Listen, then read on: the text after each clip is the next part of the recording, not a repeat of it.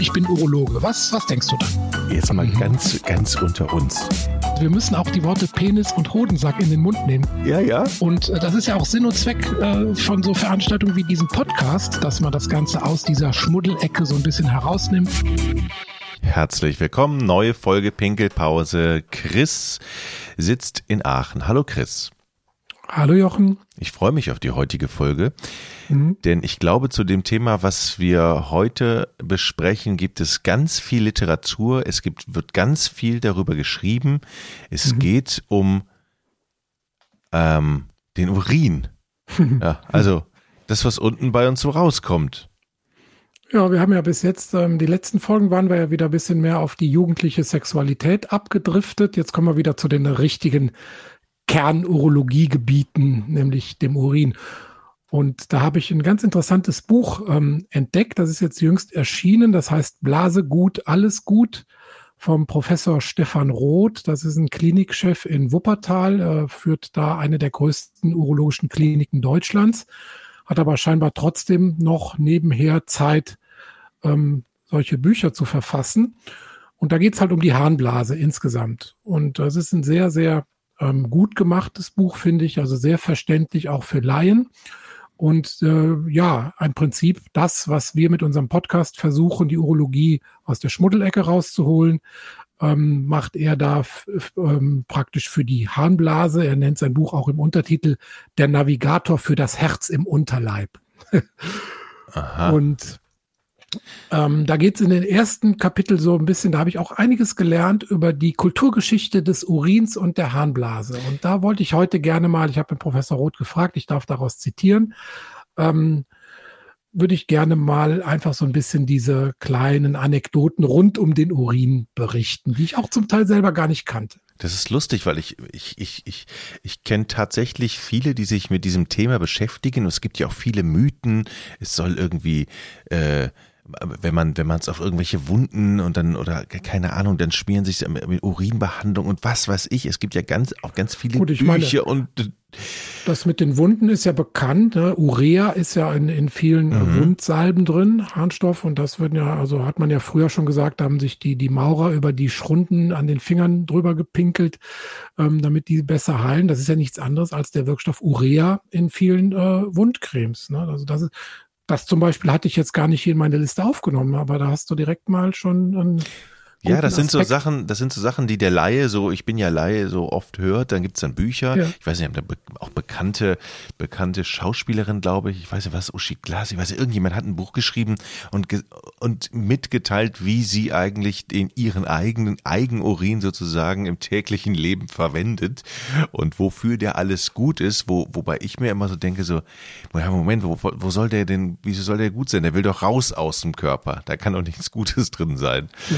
Aber aber ähm, du wirst uns heute wahrscheinlich ja. ähm, anhand der Infos von Professor Stefan Roth eines anderen belehren, nehme ich mal an. Ne? Ja, also jetzt zum Thema Eigenurin äh, kann ich jetzt nichts berichten, ja. weil da bin ich auch überfragt. Aber kann, kann ich gerne mal recherchieren, falls das äh, in der Hörerschaft äh, gewünscht wird. Also mit Gurgeln und Trinken und Einreiben und was man alles mit seinem eigenen Urin machen kann oder ins Liebesspiel einbauen, Golden Shower. Ähm, aber das soll alles nicht das mhm. Thema heute sein, sondern wir gehen erstmal ganz, ganz, ganz ähm, weit zurück, nämlich ungefähr 2000 Jahre in die Antike. Und da haben wir so die erste Berufsgruppe, die mit Urin Geld verdient hat. Und das waren die ähm, Urinwäscher, die sogenannten Fulonen im, ähm, äh, in der Römerzeit. Und die haben ähm, tatsächlich ähm, Urin gesammelt und verfaulen lassen mhm. und dann noch so ein bisschen was dazu eingesetzt, äh, Asche, Wasser, Seifenkraut, ähm, damit das so richtig schön faulte und dann haben die da Wäsche reingetan und das mit den Füßen gestampft und das war letztlich nichts anderes auch, als dass diese faulenden Bakterien ähm, aus dem, dem Harnstoff, der im frischen Urin ist, ähm, Ammoniak gebildet haben. Und dieser Ammoniak, der ist äh, stark basisch, ne, und das ist ja im Prinzip bei starken Laugen, da sind ja stark basisch, die wirken dann reinigend, ne, indem sie also Wasserstoffteilchen ähm, binden, also saure Wasserstoffteilchen binden und dann zerfallen halt die großen Schmutzmoleküle, die Fette und die Eiweiße in ihre Einzelteile und dann kann man die aus der Wäsche raus lösen. Also im Prinzip war das die, der frühe Waschsalon äh, funktionierte mit Urin. Das ist ja eigentlich unglaublich, weil man ja irgendwann muss man ja auf die Idee kommen, was machen wir eigentlich damit? Oder man muss überhaupt auf die Idee kommen, kann man das benutzen? Und du wirst ja gleich noch ähm, äh, sagen, für welche Dinge man das noch so benutzen kann, wo man sagt, wie kommen die Menschen auf die Idee, hm. das zum Waschen zu benutzen? Ja, und vor allem in faulenden Urin Wäsche reinzulegen und dann zu, darauf rumzutrampeln und zu zerstampfen. Ja, und dann muss man ja auf die Idee kommen, alles klar, ich habe eine Idee, ähm, Sekunde mal, ich pinkel hier mal rein, das können wir super zum Waschen benutzen, eventuell.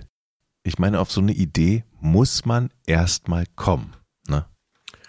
Ne? Na, man würde ja normalerweise auch eher mal was Wohlriechenderes nehmen, primär, denkt man so. Also. Das stimmt.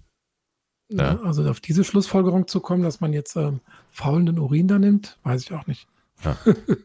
Ja, aber die sind wohl ziemlich reich damit geworden, die äh, Urinwäscher, denn der Kaiser Vespasian, der hat dann ähm, versucht, Steuern ähm, zu erheben für diese, äh, dieses Geschäft und sein Sohn hat ihn wohl ge gewarnt, das nicht zu tun, sich nicht mit diesem Berufsstand abzugeben. Ähm, und dann hat er wohl den berühmten äh, Spruch geprägt, mein Sohn, Geld stinkt nicht. Also die Münze, die er dafür kriegt, ähm, die, die, stinkt nicht nach das Urin. Ist daher? Ja, ja so wird es zumindest hier im Buch kolportiert. Ah, okay. Das ist ja eine interessante Geschichte, auf alle Fälle. Ne? Ja. ja. Okay, also haben wir jetzt schon mal in der Antike wurde zum Waschen benutzt. Ja, ähm, genau. Dann ge hm? gehen wir ein bisschen weiter ins Mittelalter. Dann sind wir beim Gerben. Ne? Da wurden also Tierhäute, ähm, die mussten ja erst ähm, der Feuchtigkeit entzogen werden mit, mit Salz, äh, gesalzen, dann getrocknet und die Haare, die wurden mit so mit Urin abgelöst. Ich weiß nicht genau, wie das funktioniert, aber da wurden dann mit so einem, mit so einem Schaber wurde dann äh, die mit Urin getränkten Haare, die wurden dann vom Fell so abge, abgeschabt entfernt. Also gab es dann auch Gerber, die im, ähm, im Mittelalter da Urin für die Lederherstellung und die Gerberei benutzt haben. Es muss ja auch irgendwie dann jemand gegeben haben, der das gesammelt hat, ne? Eingesammelt mhm. oder gab's Sammelstellen, wo die Leute sich. Also es muss ja irgendwo eine Urinabgabestelle. So ja. Was, ich denke ein bisschen, was heute die, die Pfandsammler sind, waren früher die Urinspender, so denke ich mal. Also standen mhm. wahrscheinlich überall Gefäße rum, dann konnte man gegen einen kleinen Obolus seinen Urin da abgeben, kann ich mir vorstellen. Ja, das heißt, wenn du, je mehr du trinkst, also dann, dann kommen wir jetzt zum Thema Alkohol wahrscheinlich dann irgendwann. Das heißt, es gab dann Leute, die den ganzen Tag rund um die Uhr in der Urinproduktion tätig waren. Ja. Wie auch immer. Okay. Aber dann, wenn du mit Alkohol arbeitest, wird, ist es natürlich nicht mehr lukrativ. Dann ist wahrscheinlich das teurer, was du oben reinkippst, als das, was du spendest. Das stimmt. Und vielleicht weiß man dann auch nicht mehr, ob man dann wirklich noch zum Waschen benutzen kann hinterher oder zum Gerben oder ob es dann total versaut ist einfach. Genau. Aber ich sag dir eins, Jochen, mhm. ähm, das mit dem Urinspenden, ich denke, wenn wir ein bisschen in die Zukunft gucken, da kommen wir nachher noch drauf, das wird tatsächlich ein Zukunftsthema werden. Also ich denke, dass wir den Urin einfach so belanglos in, äh, in die Toilette befördern, ähm, kann eventuell irgendwann der Vergangenheit angehören. Ah, okay. Gibt, Schau, gibt, also, schauen wir mal. Haben wir eine Marktlücke entdeckt oder sind da schon andere nee. dran, haben sich dem nee. Thema schon angenommen und nee. der Kuchen ist schon ja. aufgeteilt? Erstens haben wir schon einige Projekte, einige Start-ups. Du weißt, die Kühlhose fürs Fahrrad, äh, die, die Polsterhose fürs Fahrradfahren, die Kühlung für, für die Hoden, das haben wir alles schon erfunden in früheren Folgen. Mhm. Und ähm, ich denke, wir sollten uns nicht zu viele Projekte aufhalten. Also jetzt noch Urinverwertung, ich glaube, das überlassen, überlassen wir mal anderen, aber wir stehen natürlich beratend zur Seite mit unserem Halbwissen. ja. Was doch? Was kann der Urin denn noch? Was denkst du? Ähm, also eins schließe ich schon mal aus, ja, dass man Urin irgendwie wieder auf den Markt bringt, um es wieder zu verwerten in Form von Trinken oder Essen. Das kann ich mir nicht vorstellen, dass es irgendwie wieder in Kekse wandert oder in Getränke. Also ich glaube, jetzt sag nicht, du überlegst gerade so, doch. Also, ich kann mir schon vorstellen, dass es solche Survival-Dinger ähm, äh, gibt, wo man den Urin dann filtert und dann das daraus, der besteht ja zu 95 Prozent aus Wasser. Okay. Und wenn man einfach die 5% Rest dann irgendwie rausfiltert, ich glaube schon, dass es das gibt, dass man in irgendwelchen Gebieten, wo es kein Wasser zur Verfügung ist, dass man einfach sein Urin filtert und wieder trinkt.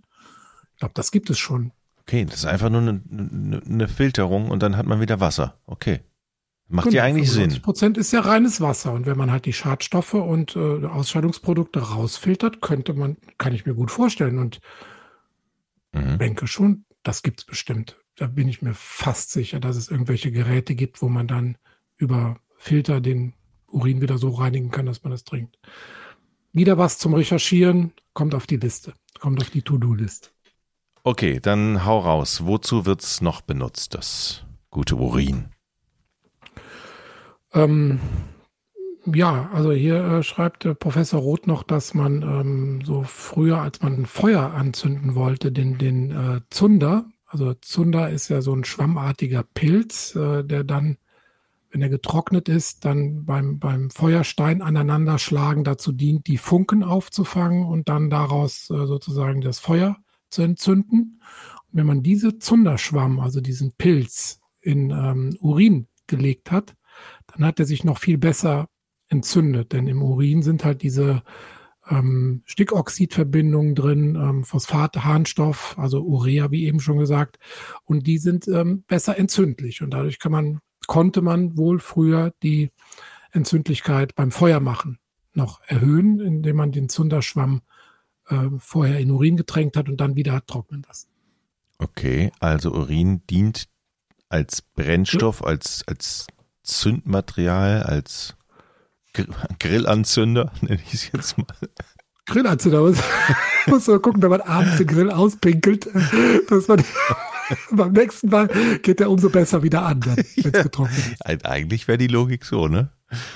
Jetzt sag mir, jetzt sag ja. mir bitte nicht eins, Gibt's, ne? Was? Dass die das auch noch irgendwie hingekriegt haben, dass sie damit ähm, Strom gemacht haben. Doch. Doch, tatsächlich. Und das ist, glaube ich, die, das heißeste Thema jetzt, dass Urin irgendwie zur Stromerzeugung äh, dienen soll. Und das äh, wird so Mitte der 80er wurde das entdeckt. Und zwar muss ich da kurz hier die Anekdote dazu referieren. Da gab es einen äh, Forscher, Derek Lovely, schöner Name. Mhm. Und da gab es eine Algenplage in einem Fluss in der Nähe von Washington. So, und der, es war Mikrobiologe und der hat untersucht, was da los war.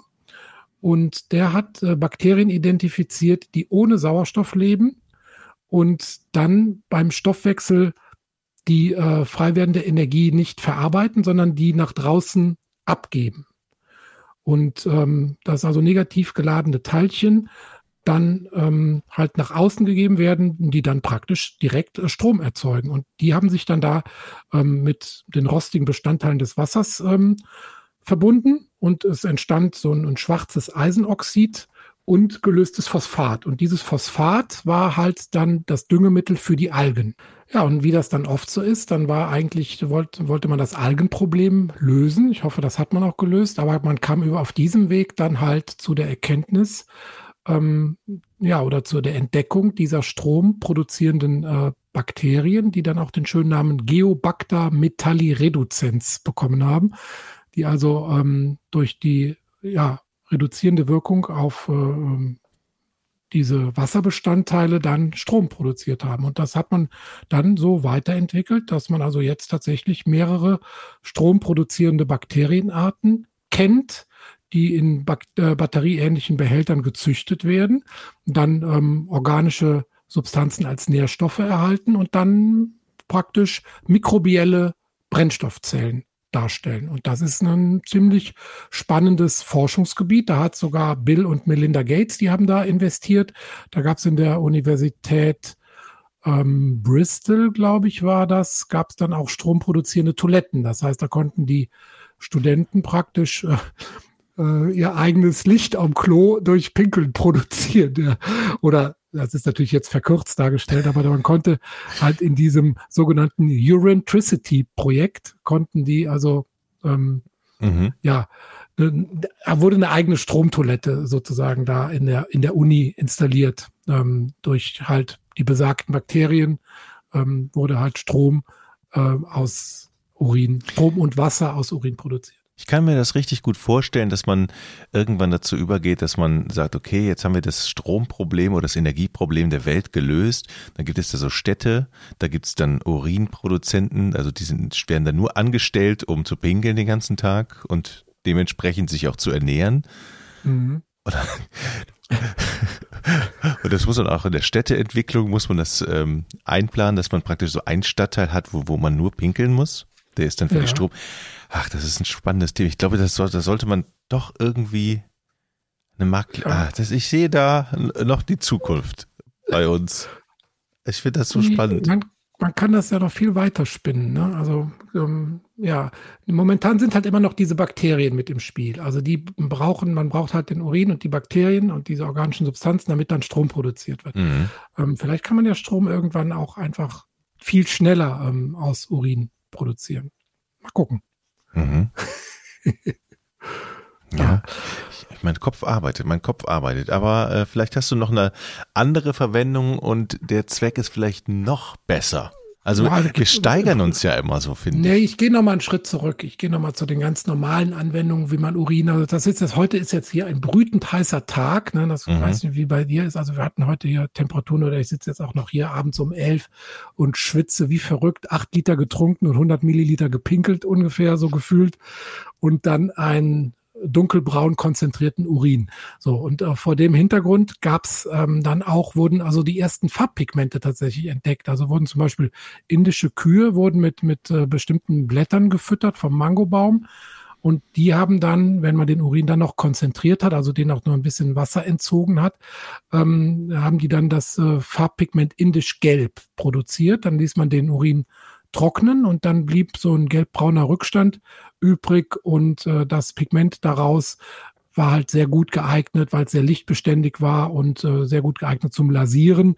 Ähm, ja, also praktisch Farbindustrie hat auch vom Urin produziert. Übrigens soll auch die ähm, eine Geige von Stradivari mit so einem Urinlack ähm, Aha. Angeblich. Das ist auch jetzt ein äh, mit Jungfrauenurin lackiert. Äh, die, oh deshalb war die wahrscheinlich so teuer, ja.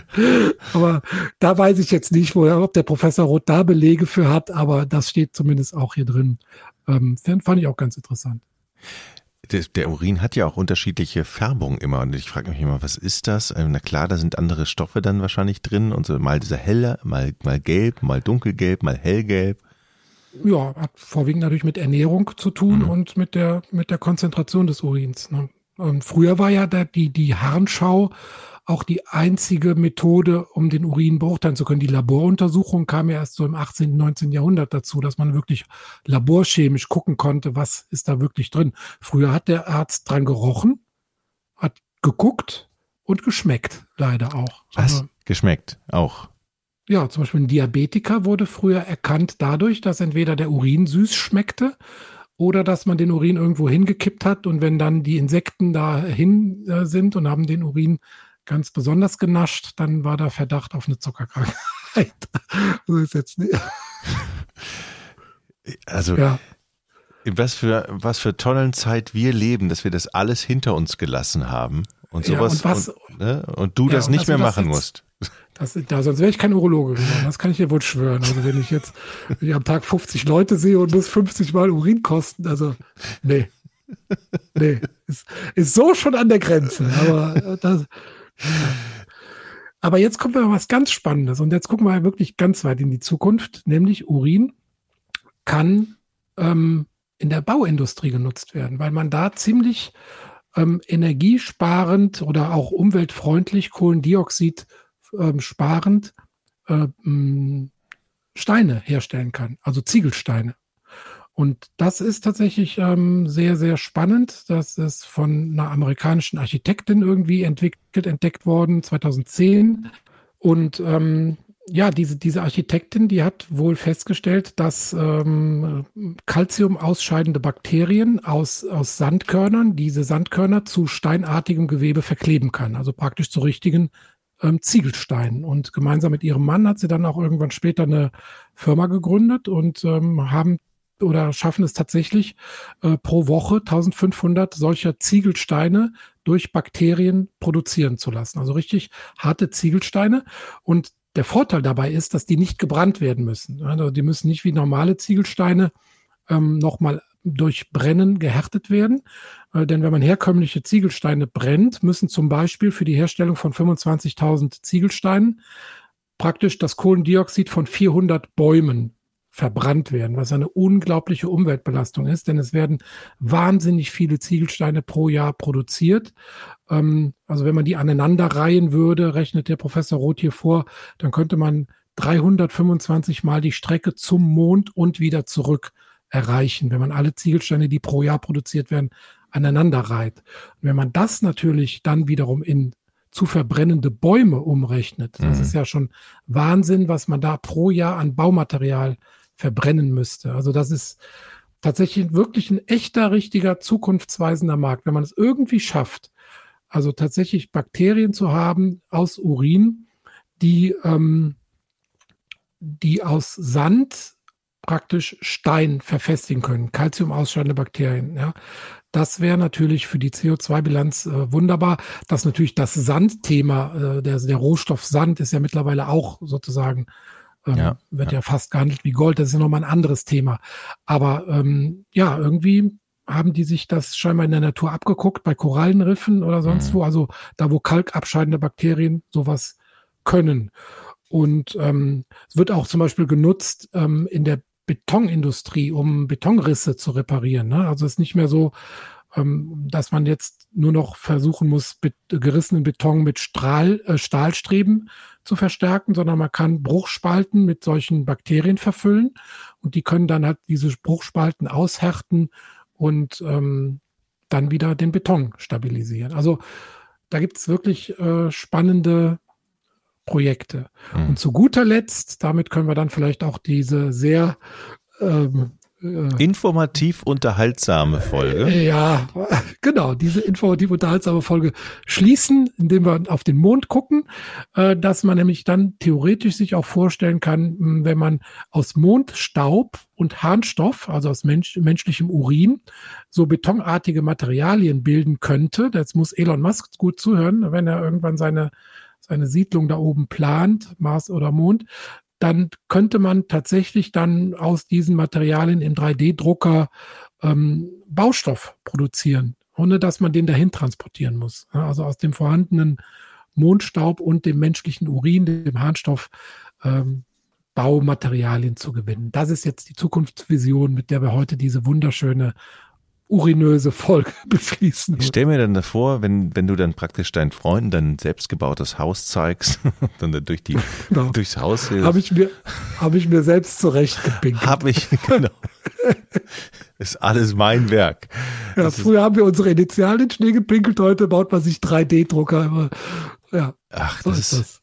Das, das, ist ja super spannend. Ich muss mir dieses Buch besorgen. Wie, war, wie war ja. das nochmal? Blasegut, alles gut? Es Blasegut, alles gut, genau. Ja. Es ist jetzt nicht nur dieser, dieser Humor, aber es ist ein schöner Einstieg ins Buch, finde ich. Also es macht Lust, das dann zu lesen. Und die Informationen sind einfach super aufbereitet für den Laien. Man lernt alles über die Blase, über Krankheiten, Behandlungsalternativen, ähm, Krankheiten der Blase. Also da werden wir auch noch einige Folgen. Wir werden auch den Professor Roth mal hier als Gast haben, dass er sein Buch mal selber vorstellt. Ähm, kann ich nur empfehlen. Also schön gemacht und ähm, umfassend, übersichtlich, gut verständlich. Alles, was so ein Buch braucht. Super, Chris. Super Jochen. Vielen Dank. Ich würde ja, ja? würd jetzt gerne pinkeln gehen, aber ich schwitze dermaßen. Ich habe kein Urin heute. ich kann nichts Produktives beitragen heute. Ach, schade. Ja. Da muss mit dem Häuserbau noch ein bisschen warten. Ja, heute, oder, heute. oder nachgießen, das mache ich jetzt mal. Dann wünsche ich dir viel Spaß dabei, das werde ich jetzt auch machen. Okay. Schöne Grüße Dann nach Prost, Aachen. Tschüss. Gut. Ciao. Ich bin Urologe. Was, was denkst du dann? Jetzt mal ganz, ganz unter uns. Wir müssen auch die Worte Penis und Hodensack in den Mund nehmen. Ja, ja. Und äh, das ist ja auch Sinn und Zweck äh, von so Veranstaltungen wie diesem Podcast, dass man das Ganze aus dieser Schmuddelecke so ein bisschen herausnimmt.